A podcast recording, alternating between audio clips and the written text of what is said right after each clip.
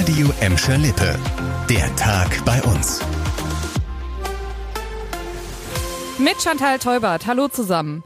Gute Neuigkeiten für den Gelsenkirchener Süden. Da soll es bald mehr Platz für Schulkinder geben. Von denen gibt's in Rotthausen nämlich immer mehr. Heute hat die Stadt rausgehauen, eine neue Grundschule kommt. Dafür wird das alte Volkshaus Rotthausen umgebaut. Damit ist ja seit Jahren schon nichts mehr los. Ne? Auch zum Feiern ist das schon länger nicht mehr zu gebrauchen. Also Win-Win.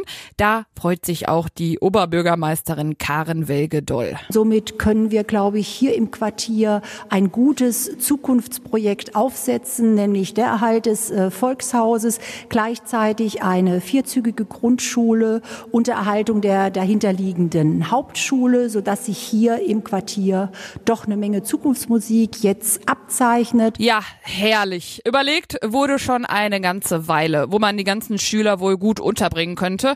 Einen genauen Zeitplan für die Umbauaktion gibt's aber noch nicht.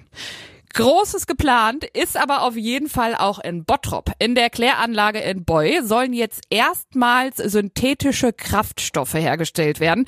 Die grünen Kraftstoffe bestehen zum Teil aus Kohlendioxid und das wird sowieso schon bei der Abwasserreinigung produziert. Jetzt soll das CO2 zum ersten Mal weiterverwendet werden. In Kombination mit Wasserstoff funktioniert das Ganze dann wohl als Treibstoff für Fahrzeuge und soll auch von Pumpwerken genutzt werden können, wenn zum Beispiel mal der der Strom ausfällt.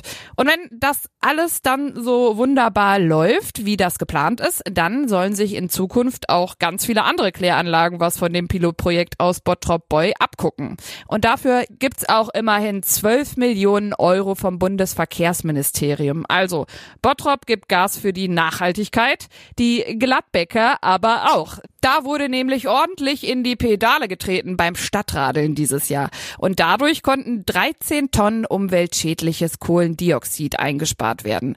Weil gut 430 Gladbecker im September insgesamt über 82.500 Kilometer geradelt sind, statt das Auto zu nehmen.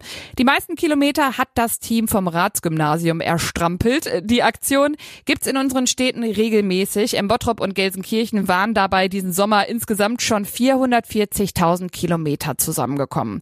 Das Stadtradeln soll Leute dazu bewegen, das Auto einfach mal stehen zu lassen. Fürs Klima und für die Gesundheit schaden frische Luft und Bewegung ja außerdem auch nicht, ne?